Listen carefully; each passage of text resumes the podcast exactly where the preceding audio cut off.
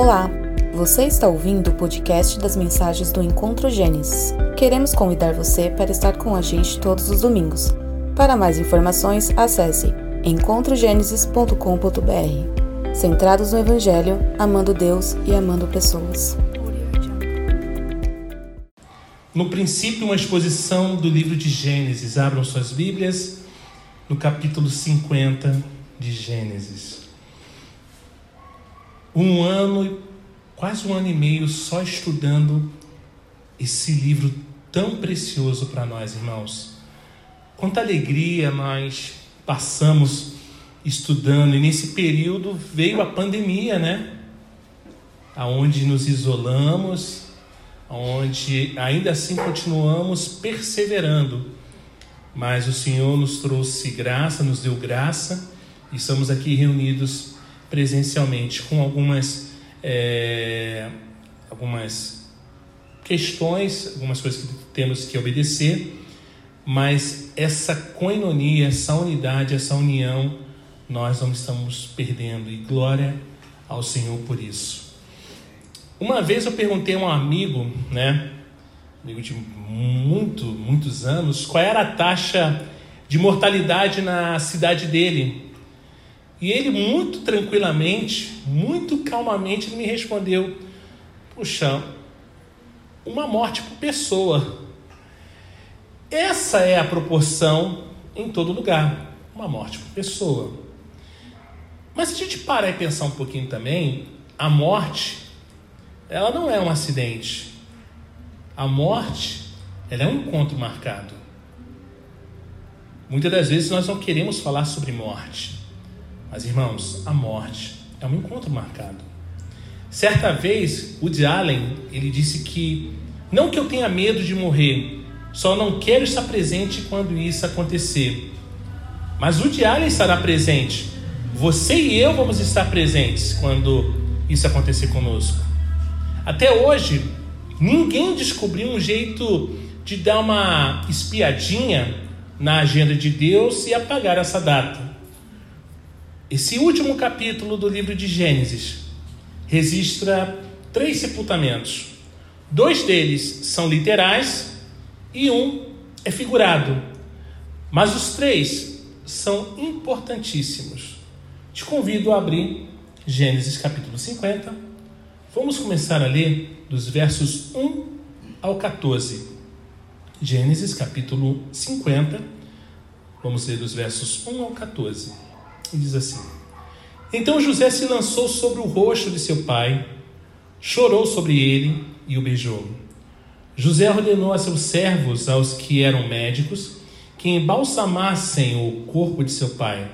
E os médicos embalsamaram Israel gastando nisso 40 dias, pois assim se cumpre os dias do embalsamento. E os egípcios ficaram de luto 70 dias. Passados os dias de luto, José falou à casa de Faraó: Se agora encontrei favor diante de vocês, peço que falem aos ouvidos de Faraó, dizendo: Meu pai me fez jurar, declarando: Eis que estou morrendo, sepulte-me no túmulo que abri para mim na terra de Canaã Agora quero ir e sepultar meu pai, depois voltarei. Faraó respondeu: Vá e sepulte o seu pai, como ele fez você jurar. José partiu para sepultar o seu pai. Com ele foram todos os oficiais de Faraó, os principais da sua casa e todos os principais da terra do Egito, bem como toda a casa de José e seus irmãos e a casa de seu pai. Deixaram na terra de Gozen somente as crianças os rebanhos e o gado. E foram também com ele tanto carruagens como cavaleiros, e o cortejo foi muito grande. Quando eles chegaram à eira de Atade, que fica do outro lado do Jordão, fizeram ali grande e intensa lamentação, e José pranteou seu pai durante sete dias. Quando os moradores da terra, os cananeus, viram o luto na eira de Atade, disseram: como é grande esse pranto dos egípcios. E por isso aquele lugar foi chamado Abel Misraim, fica do outro lado do Jordão. Os filhos de Jacó fizeram como lhes havia ordenado. Levaram-no para a terra de Canaã e o sepultaram na caverna do campo de Macpela, que juntamente com o campo Abraão havia comprado de Efron, o Eteu, para ser lugar de sepultura. Esse lugar fica em frente a Manre. Depois disso, voltou José para o Egito, ele, os seus irmãos e todos os que haviam acompanhado para sepultar o seu pai. Essa cena era algo solene. Jacó não tinha mais nada a dizer. Assim, voltou para a cama, se deitou e adormeceu com os filhos ao seu redor e seu Deus esperando por ele. Ele deixou para trás, irmãos, o núcleo de uma grande nação e o testemunho do que um grande Deus pode fazer com um homem imperfeito que procurou viver pela fé. Ele trocou a sua tenda de peregrino por um lar na cidade celestial. Os velhos devem morrer, do contrário, o mundo ficaria rançoso e só voltaria a gerar o passado, disse Alfred Lloyd Tennyson. Talvez. No entanto, quando os velhos morrem, aqueles que os amam sofrem uma perda profunda.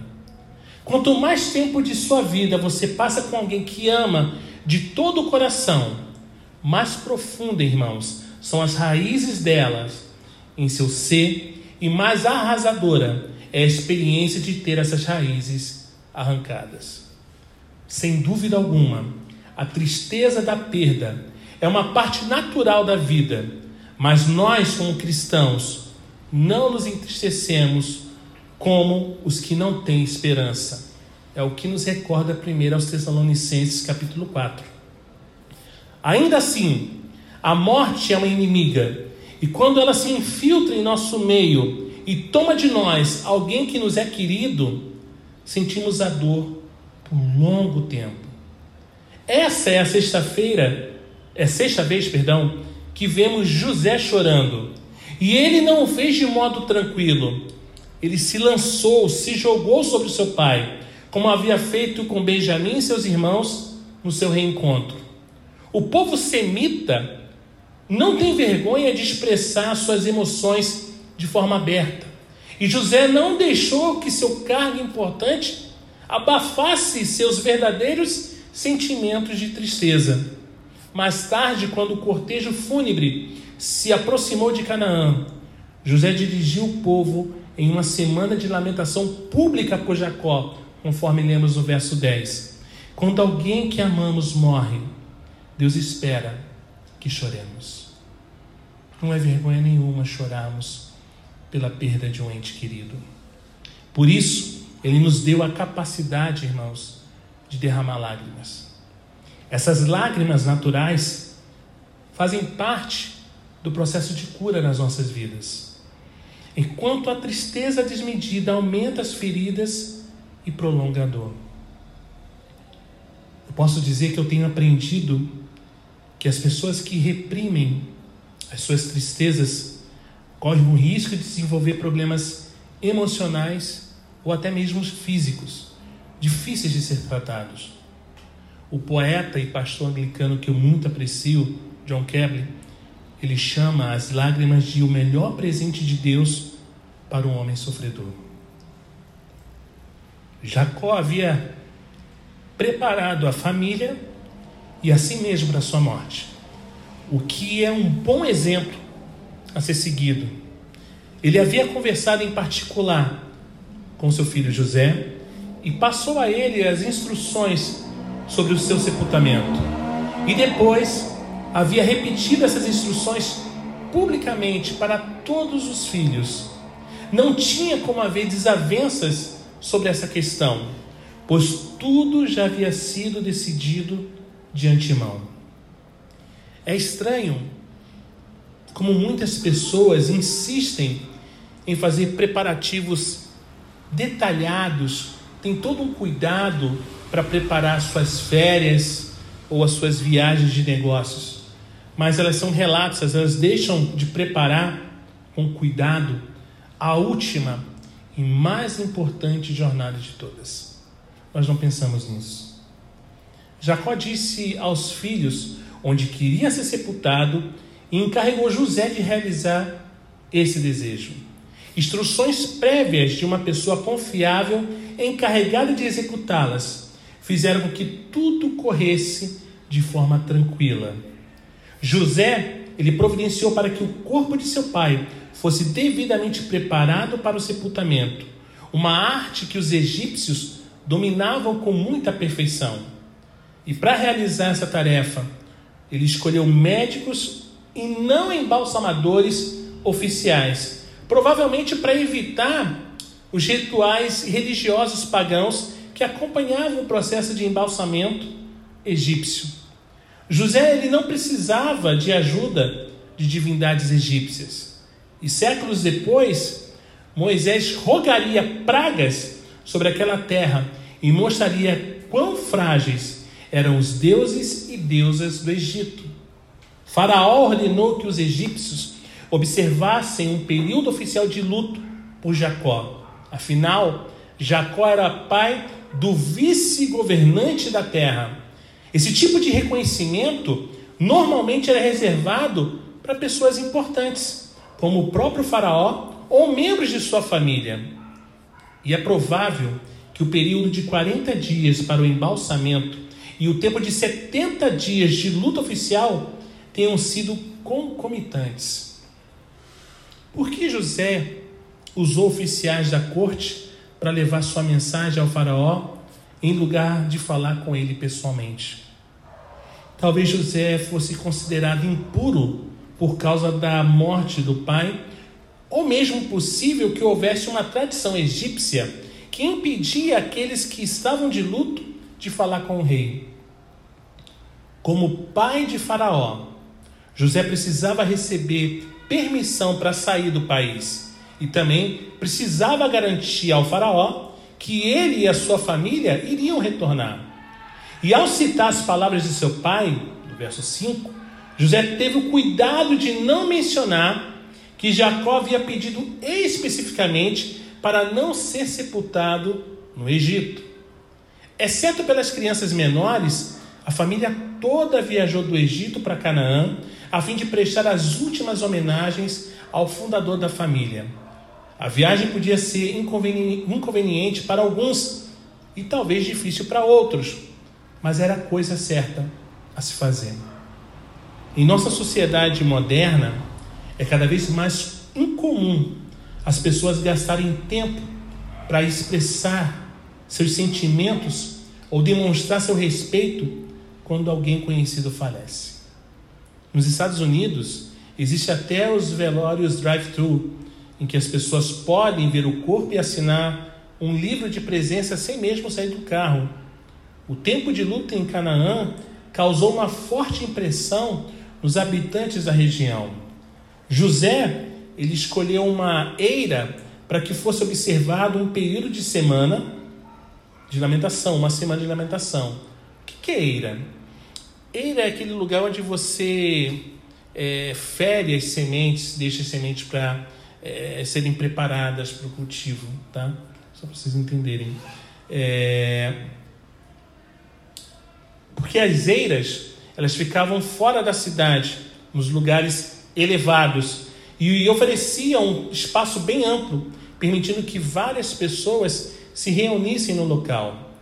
No verso 13, é, sugere que nem todo o grupo que entrou em Canaã foi até a caverna de Macpela, mas que os doze filhos de Jacó carregaram seu corpo até o local do sepultamento. Uma vez que todos nós estamos juntos nessa jornada rumo ao fim, a morte e a tristeza devem ser, servir para unir as pessoas. Isso é fato. Você pode ver que talvez no momento de um velório, parentes que não se falam voltam a se falar, há ali uma, uma é, reconciliação.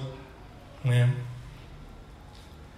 Isaac e Ismael se uniram para sepultar Abraão, como a gente lê lá em Gênesis 25. E o mesmo aconteceu com Esaú e Jacó, quando sepultaram Isaac, lá em Gênesis 35. Aquela foi a primeira viagem de José de volta à sua terra em 39 anos e, infelizmente, teve por finalidade o sepultamento do pai. No entanto, ele não se demorou em Canaã, pois Deus havia encarregado José de uma tarefa no Egito, e ele pertencia àquele lugar com a sua família. Vamos continuar a leitura de Gênesis. Agora vamos ler dos versos 15 ao 21. Gênesis 50, dos versos 15 ao 21.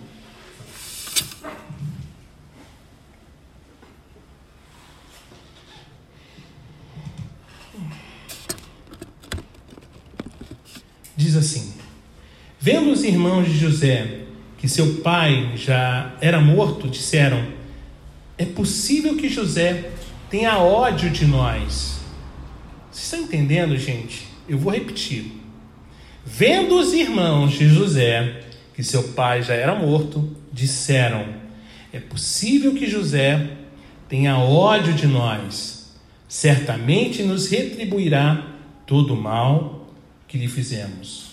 Por isso, mandaram dizer a José: O seu pai, antes de morrer, ordenou o seguinte: É isso que vocês dirão a José: Perdoe, por favor, a transgressão de seus irmãos e o pecado que cometeram, porque eles lhe fizeram mal. Agora pedimos que perdoe a transgressão dos servos do Deus e seu pai. Ao ouvir essas palavras, José chorou. Depois vieram também os seus irmãos, prostraram-se diante dele e disseram: Eis-nos aqui, somos seus servos. Mas José respondeu: Não tenham medo. Será que eu estou no lugar de Deus? Vocês, na verdade, planejaram mal contra mim. Porém, Deus o tornou em bem, para fazer como estão vendo agora, que se conserve a vida de muita gente. Portanto, não tenham medo. Eu sustentarei vocês e os seus filhos. E assim José os consolou e lhes falou ao coração. Irmãos, quando a morte invade o círculo familiar e já foi feito todo o necessário para honrar o falecido e consolar os que sofreram a perda, chega o momento de voltar para a vida e para suas obrigações. Isso não significa que nos esquecemos da pessoa que morreu, mas sim que colocamos a tristeza no seu devido lugar e que seguimos com nossa vida. Afinal, a melhor maneira de honrar quem morreu é cuidar dos que estão vivos. O luto prolongado pode fazer, pode trazer mais compaixão, porém não desenvolve mais maturidade, nem nos torna mais úteis para os outros. José e sua família voltaram para o Egito e para os seus afazeres. José servindo na corte do Faraó e seus irmãos cuidando dos rebanhos de Faraó. Quando aconteceu?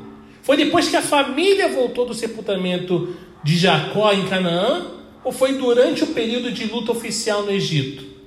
O que o texto, irmãos, mostra, sugere que tudo aconteceu depois de terem voltado de Canaã, mas pode muito bem ter sido durante o longo período de luto antes daquela viagem. Um dia, os onze irmãos se deram conta que a morte do pai os havia deixado sem ninguém como mediador entre eles e José, o segundo homem mais poderoso do Egito. E ao pensar nisso, eles ficaram com medo, se atemorizaram. Ao ler o relato depois, né, séculos depois, a nossa tendência é dizer: gente, afinal de contas, qual é o problema? José não perdoou vocês, beijou vocês, chorou por vocês e deu toda a prova possível do amor dele por vocês? Ele não explicou que Deus havia prevalecido para o bem sobre todo o mal que havia feito ao seu irmão? José não tomou todas as providências para que vocês fossem para o Egito, a fim de poder cuidar de vocês? Então, por que tanta inquietação? Seria essa a nossa, os nossos questionamentos aos, aos irmãos de José. A resposta é bastante simples. Eles não acreditavam no seu irmão.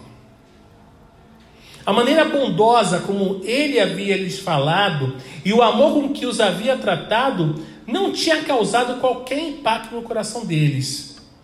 No entanto, os irmãos de José não são diferentes de algumas pessoas que se dizem cristãs hoje em dia e que são sempre preocupadas com o julgamento de Deus, querendo saber se ele as perdoou de fato e se as recebeu em sua família.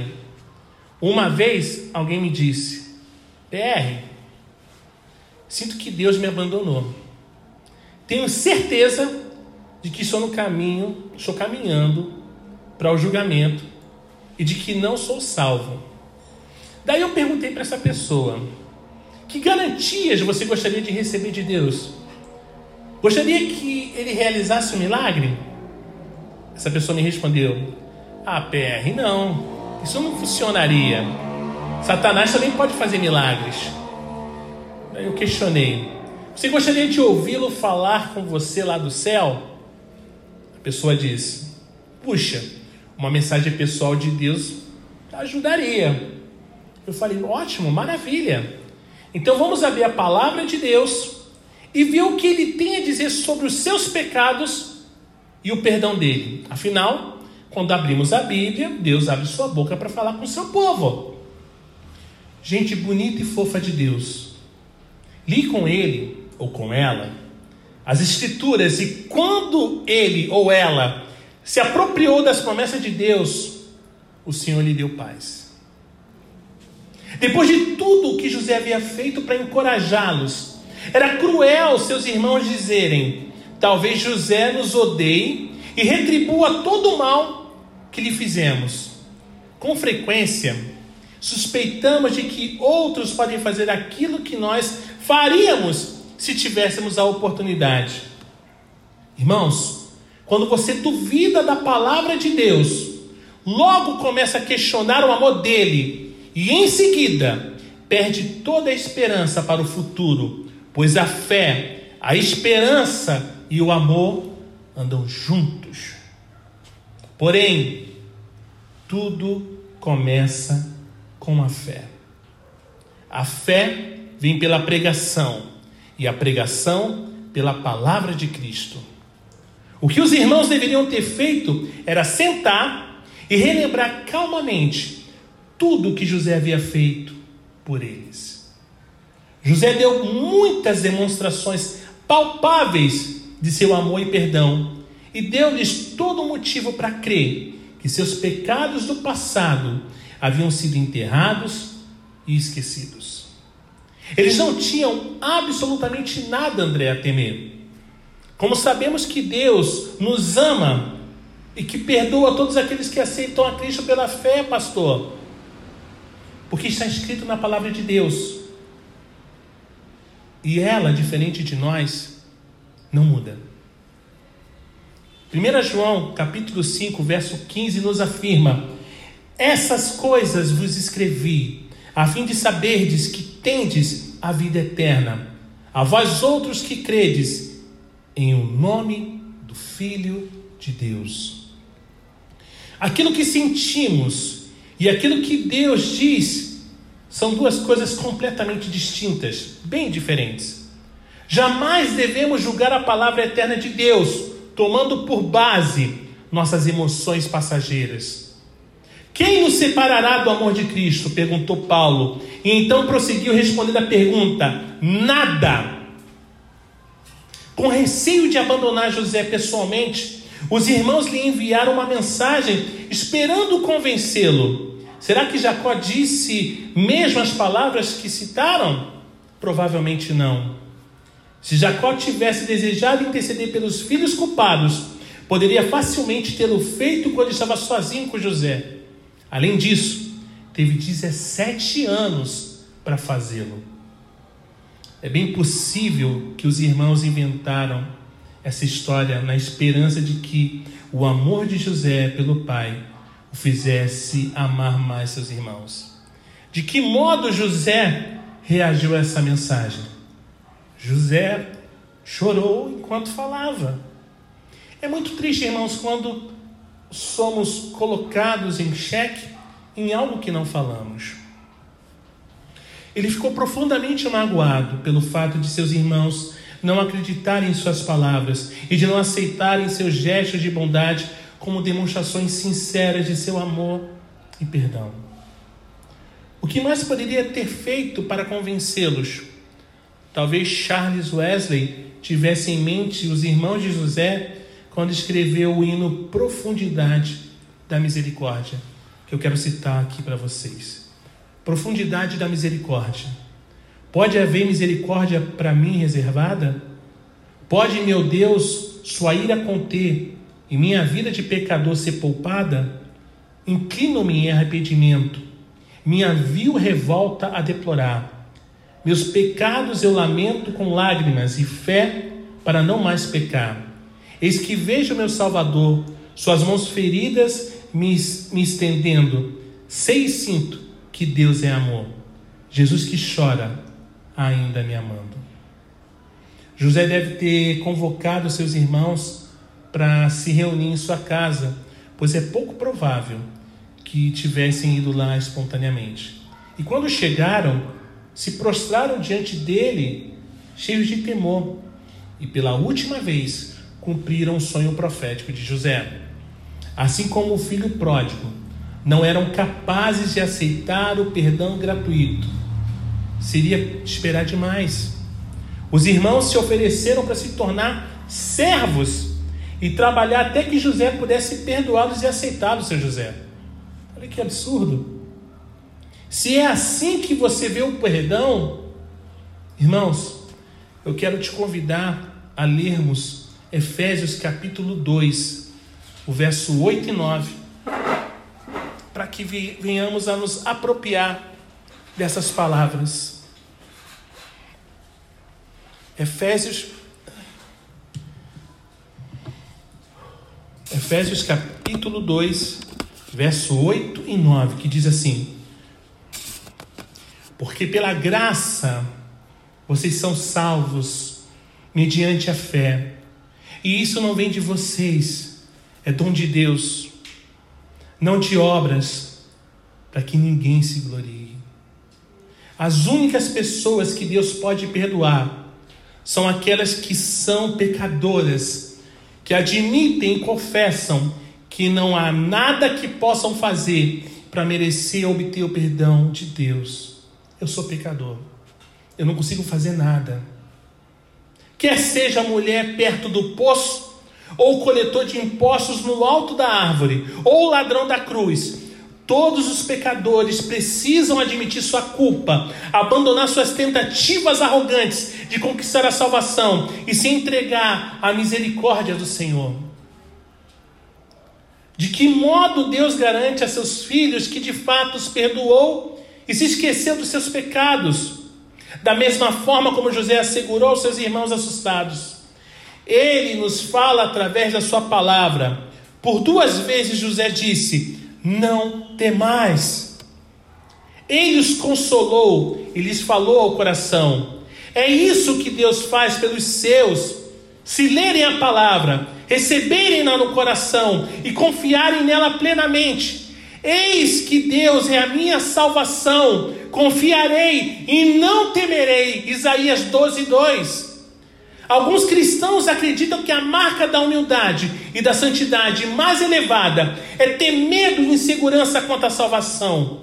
Na verdade, a atitude de indecisão temerosa e de ansiedade é apenas uma prova de incredulidade e da recusa em acreditar no que Deus diz em Sua palavra. Com certeza, irmãos, isso não é motivo de orgulho. Podemos confiar em Deus?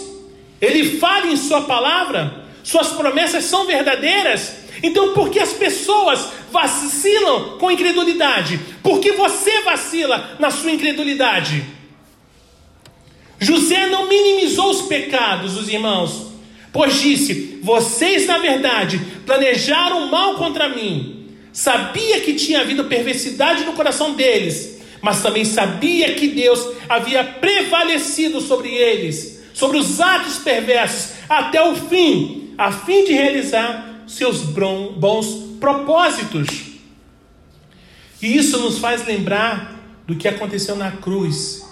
Pedro disse: sendo Jesus entregue pelo determinado desígnio e presciência de Deus, vós o matastes crucificando por mãos de iníquos, o qual, porém, Deus o ressuscitou.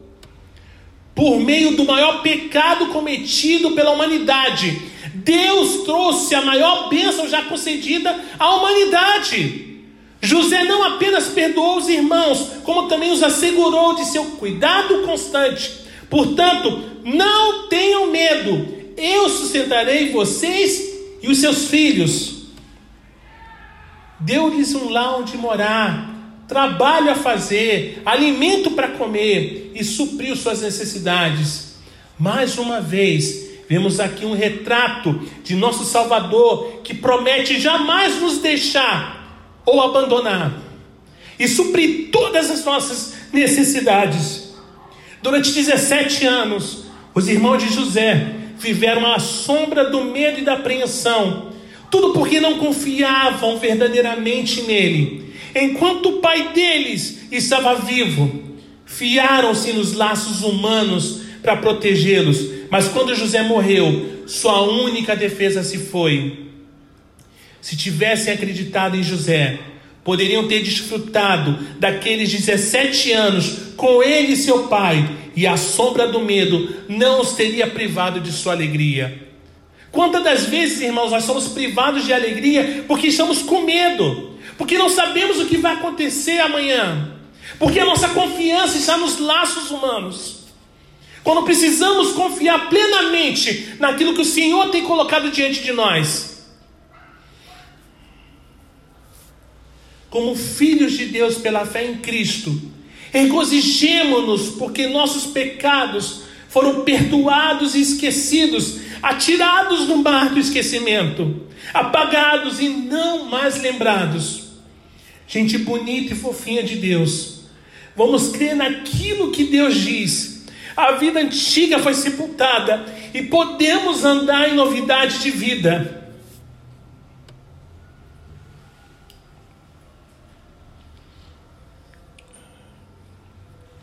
Vamos continuar a leitura, lendo os versos 22 a 26. José ficou morando no Egito, ele e a casa de seu pai. Viveu 110 anos. José viu os filhos de Efraim até a terceira geração. Também os filhos de Maqui, filho de Manassés, os quais José tomou sobre os seus joelhos. José disse aos seus irmãos: Eu vou morrer em breve, mas Deus certamente visitará vocês e fará com que saiam dessa terra para ir à terra que jurou dar a Abraão, a Isaac e a Jacó. José pediu aos filhos de Israel que fizessem um juramento, dizendo: Deus certamente visitará vocês. Quando isso acontecer, leve os meus ossos daqui. José morreu com a idade de 110 anos. Eles embalsamaram seu corpo e o puseram no caixão no Egito. Seja José visto como um filho, um irmão ou um administrador. Certamente foi um homem extraordinário. Por causa de José, irmãos, muitas vidas foram salvas durante a fome, inclusive a de seus próprios familiares, e assim o futuro do povo de Deus foi garantido.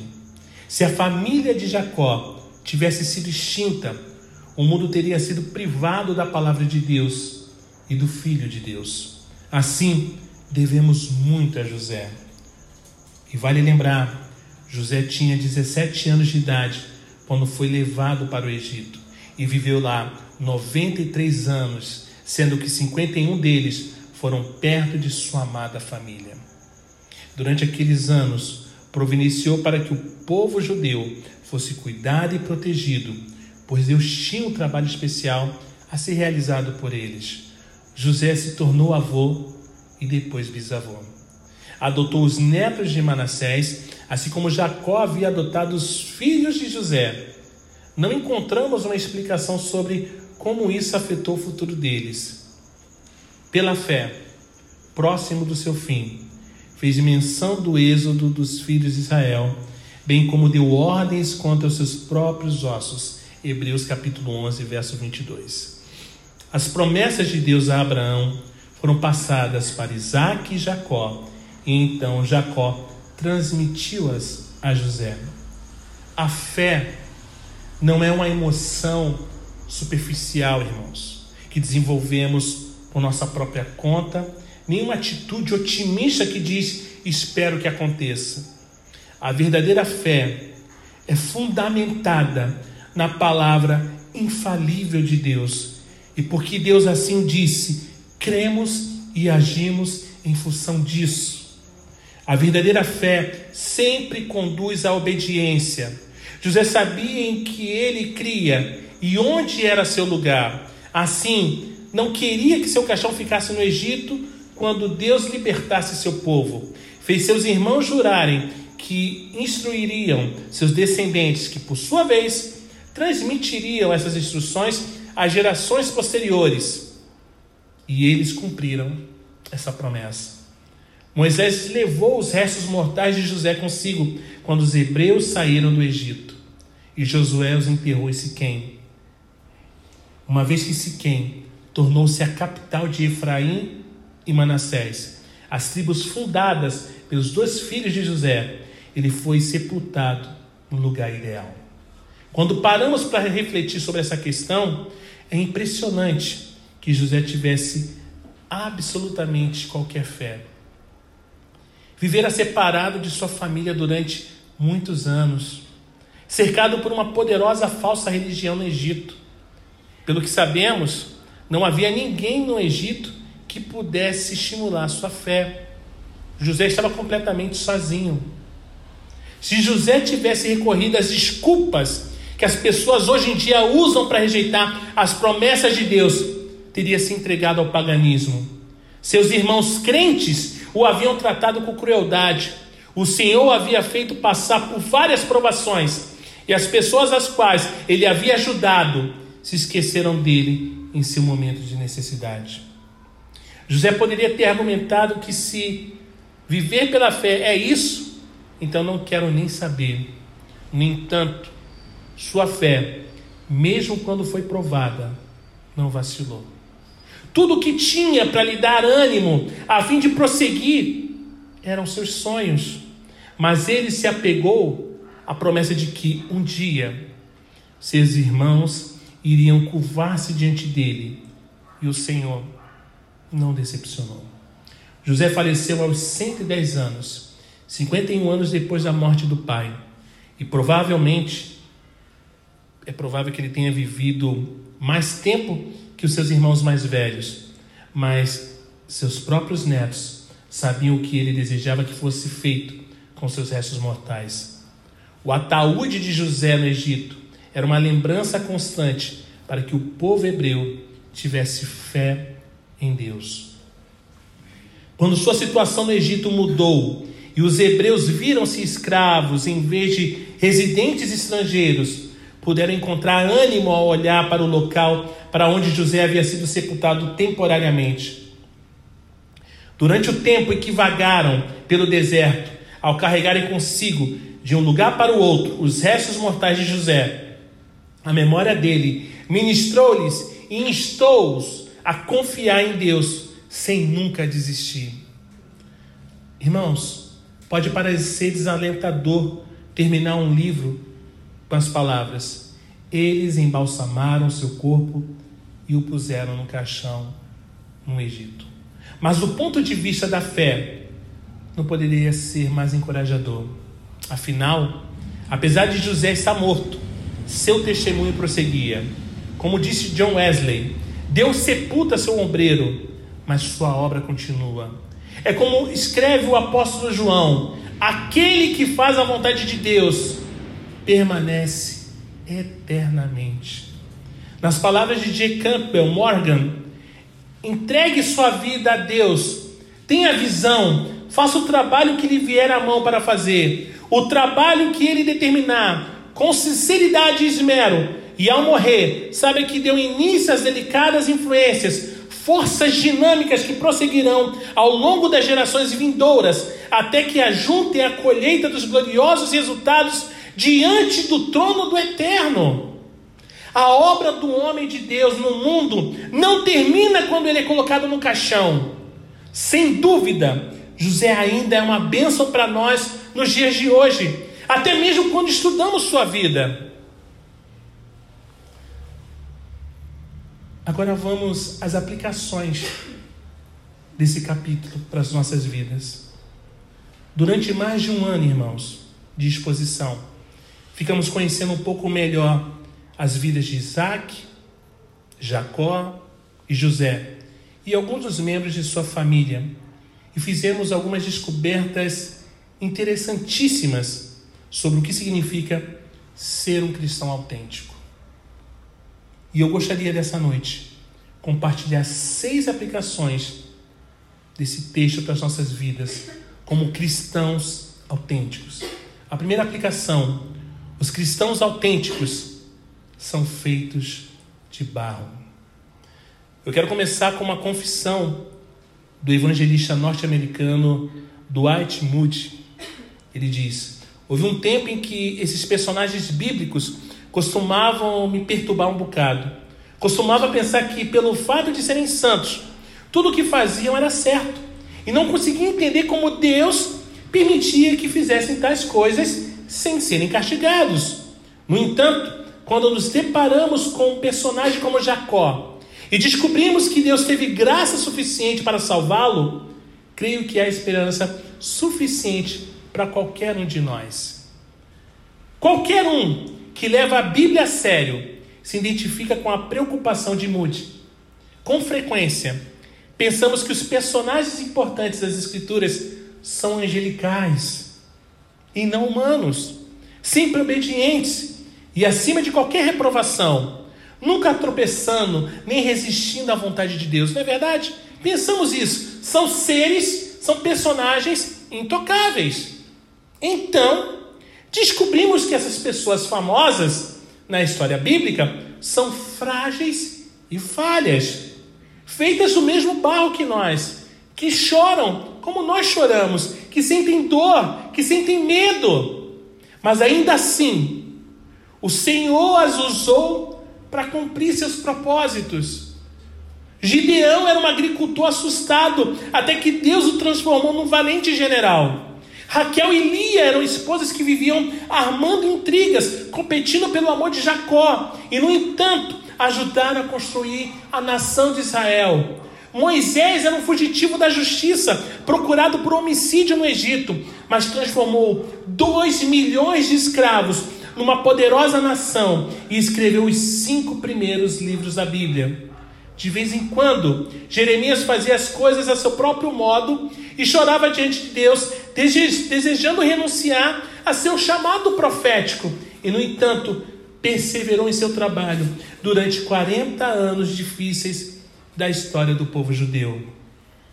Se eu fosse acreditar em alguns sermões que eu já ouvi e em livros que li, poderia facilmente chegar à conclusão equivocada de que Deus chama e usa pessoas perfeitas, que nunca ficam desanimadas e nunca têm vontade de desistir.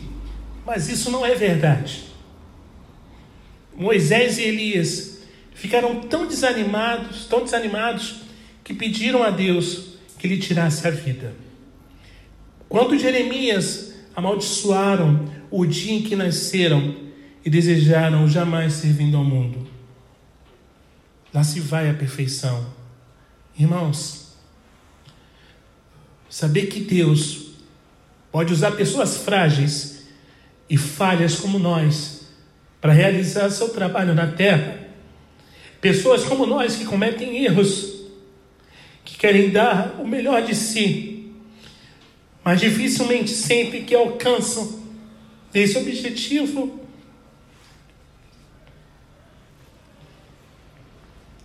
É uma grande libertação para nós.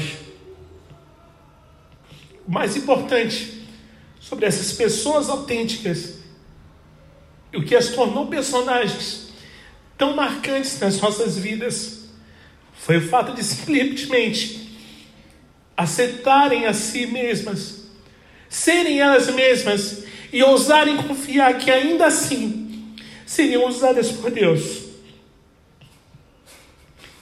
apesar do Senhor não aprovar sua desobediência, cada uma delas era preciosa para Deus e ele cumpriu todas as promessas que lhe fez. Podemos chamar esses santos de tesouros peculiares, que é um nome bastante apropriado. A segunda aplicação. Os cristãos autênticos dependem da graça de Deus. Em contrapartida, devemos considerar outro fato óbvio. Pessoas autênticas pagam por seus pecados e erros e aprendem com eles, pois dependem da graça de Deus. Para elas, a vida é uma escola, as lições são difíceis e a graça é a sua mestra. Por maior que seja o esforço necessário, progridem e aprendem mais sobre si mesmas, sobre aqueles a seu redor e sobre Deus, pois aprendem com a graça de Deus. Se você fosse Deus, teria se encontrado com Jacó em Betel, mostrado anjos subindo e descendo uma escada e dando-lhe promessas maravilhosas? Lembre-se de que Jacó havia enganado o irmão e o pai, e as Escrituras deixam claro que Deus desejava que o ser interior seja verdadeiro. Se Deus estivesse lhe perguntando sobre o plano dele de, ja, de aparecer para Jacó em Betel, você teria concordado com ele? É claro que não. Você fala, não, não aparece não. Pessoas autênticas experimentam da graça de Deus e dependem dela. Sabem que não são dignas nem da menor das misericórdias de Deus. Jacó disse isso lá em Gênesis 32. Mas também sabem que não teriam bênção alguma se não fosse pela boa vontade do Senhor. Irmãos, não me entendam mal. Eu não estou aqui sugerindo que pratiquemos males para que venham bens. O que eu estou propondo é que adotemos uma visão como a de José, que disse: Vocês, na verdade, planejaram o mal contra mim, porém Deus o tornou em bem. Eu tenho minhas suspeitas de que não deveria ter sido fácil trabalhar com o apóstolo Paulo no seu ministério cristão. Sua formação era de um fariseu, o que sugere amor à exatidão, ênfase à obediência e a força de vontade em alto grau de perfeccionismo. Pelo fato de ser solteiro, nunca foi abrandado pelas existências do casamento e da paternidade. Errou no seu modo de tratar Barnabé e João Marcos? É provável que sim. Pelo menos 2 Timóteo 4,11 sugere que ele mudou de ideia mas com todos esses aspectos complexos de seu caráter, e todos nós temos, Paulo foi um verdadeiro servo de Deus, pois dependia da graça de Deus. Mas pela graça de Deus, sou o que sou. Trabalhei muito mais do que todos eles. Todavia, não eu, mas a graça de Deus comigo. Viver pela graça de Deus significa depender dele para nos capacitar não estamos lutando com o nosso próprio poder a fim de parecer ou de fazer alguma coisa para o Senhor. Antes, Ele está trabalhando em nós, por intermédio, por nosso intermédio, para realizar a Sua vontade. Essa é a diferença entre o legalismo e a vida. O inimigo quer que o povo de Deus se concentre em suas imperfeições e fracassos, pois isso os impede de se entregar totalmente a grandeza e a graça de Deus.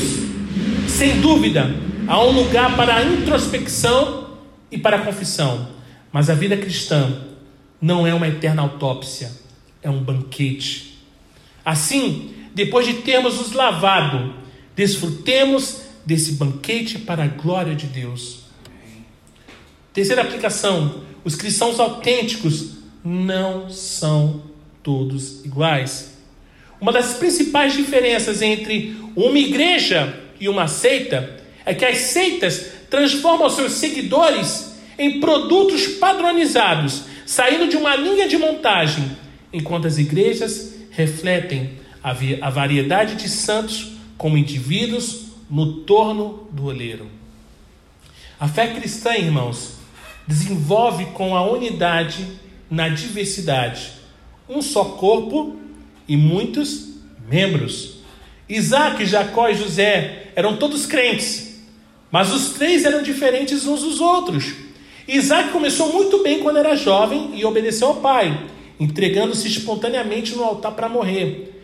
Demonstrou sensibilidade espiritual na forma como aceitou Rebeca, a mulher que Deus havia escolhido para ser sua esposa, e na maneira como orou pela situação de sua família. No entanto, a vida de fé de Isaac chegou a um certo patamar e então entrou em declínio. No final, ele se mostrou mais preocupado com o cardápio do seu jantar do que em fazer a vontade de Deus. Nem todas as pessoas autênticas terminam bem. A experiência espiritual de Jacó teve vários altos e baixos, como uma rolha no mar durante uma tempestade.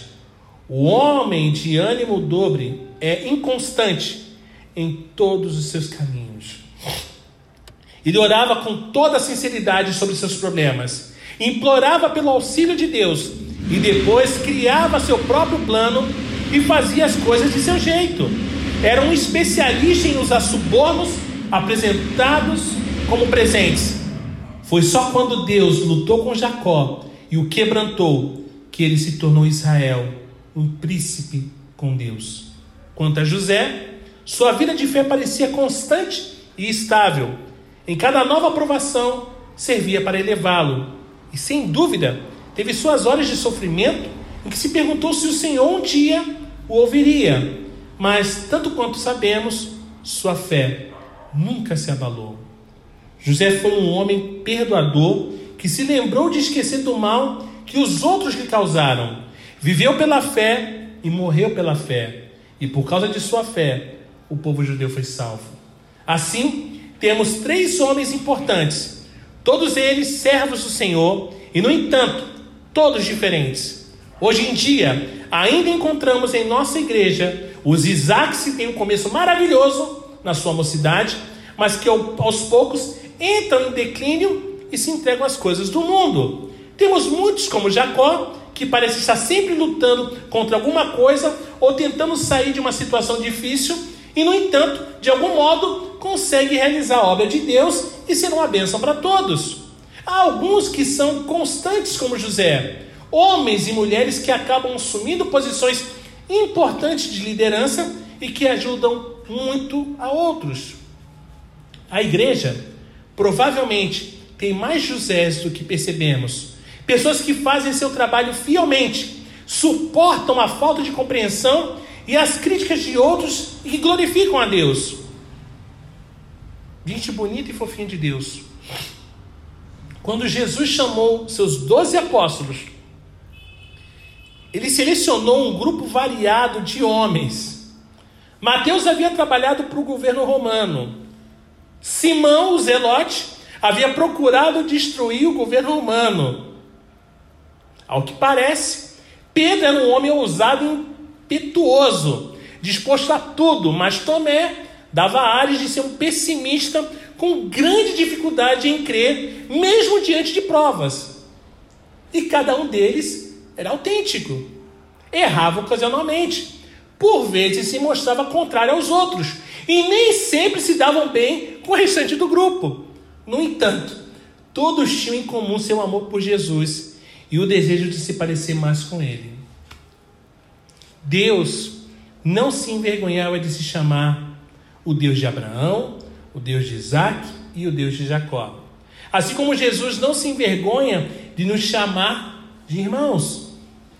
Ele conhece nossas fraquezas e fracassos e ainda assim continua do nosso lado, nos ajudando a persistir na corrida rumo ao objetivo que escolheu para nós. As pessoas autênticas de Deus são originais e não imitações. A quarta aplicação: os cristãos autênticos sabem que a vida é uma peregrinação. De acordo com Hebreus 11, os patriarcas confessaram que eram estrangeiros e peregrinos na terra. Um vagabundo não tem casa, um fugitivo está fugindo de casa, mas um peregrino está indo para casa. Todos tinham os olhos fixos no futuro, na cidade gloriosa que Deus estava preparando para eles e passaram adiante essa visão celestial aos seus descendentes.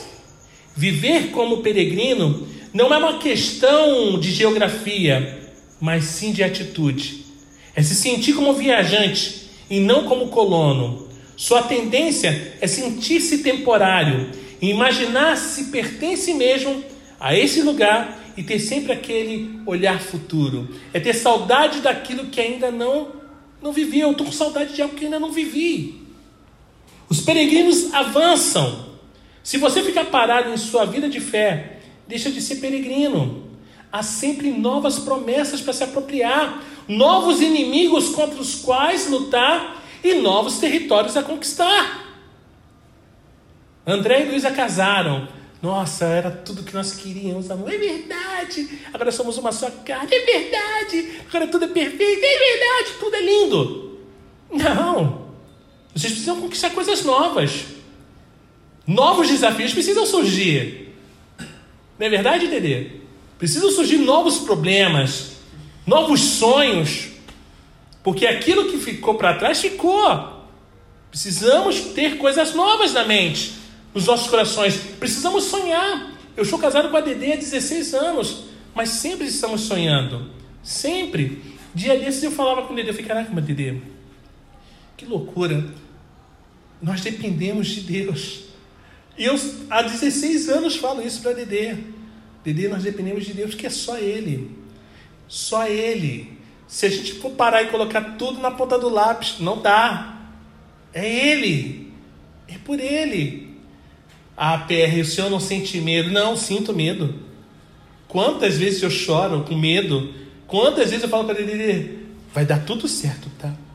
Confia, cara. Deus está no controle, mas eu estou falando isso para mim, porque eu estou com medo. Peregrinos têm muitos privilégios, mas um privilégio que não tem é o de ficar parados e levar a vida sem qualquer sobressalto. Não está passando por luta e dificuldade, alguma coisa está errada. Cristão nunca pode estar parado. As lutas vêm, nós incomodamos. De acordo com Alexandre White, conhecido pregador presbiteriano escocês, a vida cristã vitoriosa é uma série de recomeços. Eu deveria ter lido isso há uns 10 anos atrás. Só li há 5. Uma vida cristã vitoriosa, anota, André, anota, Luiz, anota, seu, seu José. É uma série de recomeços. Nunca chegamos lá. E se crermos que já chegamos, isso é prova de que ainda temos um longo caminho a percorrer. Lutero expressou muito bem essa ideia. A vida, portanto, não é retidão, mas crescimento em retidão. Não é saúde, mas cura. Não é descanso, mas é exercício. Ainda não somos o que haveremos de ser, mas estamos rumando para isso. Amém, irmãos? O processo ainda não se completou, mas está em andamento. Somos obra em andamento. Este não é o fim, mas sim o caminho. Nem tudo ainda brilha em glória, mas tudo está sendo purificado. Quinta aplicação: os cristãos autênticos tornam-se semelhantes a Jesus. Ser conforme a imagem de seu filho é o objetivo da obra da graça de Deus em nossa vida. E ninguém revela esse fato melhor do que José. Assim como Jesus, ele foi amado por seu pai, porém foi rejeitado pelos irmãos. Foi castigado por crimes que não cometeu e aceitou tudo sem revidar. Perdeu para ganhar. Pensou nos outros e os serviu, mesmo que se esquecessem dele e de sua bondade. Foi separado do pai para poder salvar os irmãos e passou da prisão ao trono, do sofrimento à glória.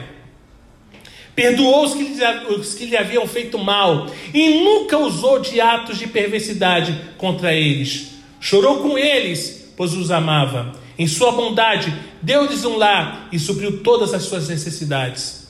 Eu poderia dar vários exemplos aqui, irmãos, mas esses já deixam clara a questão. Aquilo que José experimentou como crente autêntico fez com que se parecesse cada vez mais com Jesus. Esse é o propósito da vida de um peregrino. Esse é o propósito da sua igreja. Esse é o nosso propósito, irmãos. Mas Jacó também experimentou a obra da graça em sua vida e ter, terminou no patamar mais elevado. Ao envelhecer, amadureceu na fé e procurou ser um líder espiritual mais adequado para sua família, cada vez maior. Nunca é tarde para retornar o, retomar o caminho do peregrino que conduz para o alto. A última aplicação, fechando essa série que foi incrível. Os cristãos autênticos fazem diferença no mundo. O mais importante, irmãos, da vida não é o que carregamos conosco, mas o que enviamos adiante de nós e o que deixamos para trás. Chegamos nessa vida sem nada possuir e deixaremos sem nada levar. Em meio às alegrias do nascimento e às tristezas da morte, somos apenas dispenseiros daquilo que Deus nos dá. E o Senhor quer que sejamos dispenseiros fiéis. A vida em si é um bem a ser administrado e, como tal, deve ser investida, não simplesmente gasta ou desperdiçada. Quando aceitamos nossa vida como uma dádiva de Deus e nossas oportunidades como recursos a ser, a ser bem utilizados, podemos realizar mudanças duradouras em nosso mundo. Talvez não cheguemos tão alto quanto José, mas ainda assim faremos as contribuições que Deus deixou ao nosso encargo. Aquilo que Maria de Betânia fez por Jesus tornou-se uma benção para o mundo todo. A última coisa que ela esperava que acontecesse. Assim, irmãos, o desafio que temos diante de nós hoje é: seremos cópias sem graças ou originais fascinantes? Tomaremos o caminho seguro usado pelos turistas ou o mais perigoso reservado aos pioneiros? Pela graça de Deus, permitiremos que as provações e sofrimentos sirvam para nos tornar mais semelhantes ao Mestre? Ao chegar ao fim da vida, teremos feito qualquer diferença no mundo em que vivemos? Desenvolve, é, desenvolvei a vossa salvação com temor e tremor. Esse é o chamado de Deus para que sejamos autênticos, para que nos transformemos em tesouros peculiares, em pessoas especiais, para a obra especial de Deus. Que Deus nos bendiga.